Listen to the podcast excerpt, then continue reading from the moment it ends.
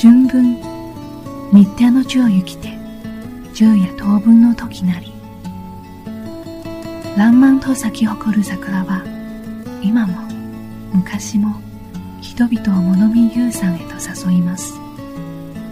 昔農民は桜を見て豊作を祈り貴族は宴を開いて花の美しさをめでました。この農林と貴族の風習が結びついて今日の花見になったと言われます。それぞれが自分の場所で自然をたたえ心を豊かにしていたんですね。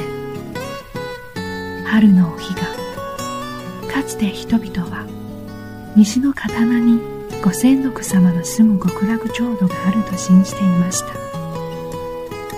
太陽が真西に沈む春分は極楽浄土に最も近づける日とされたのです。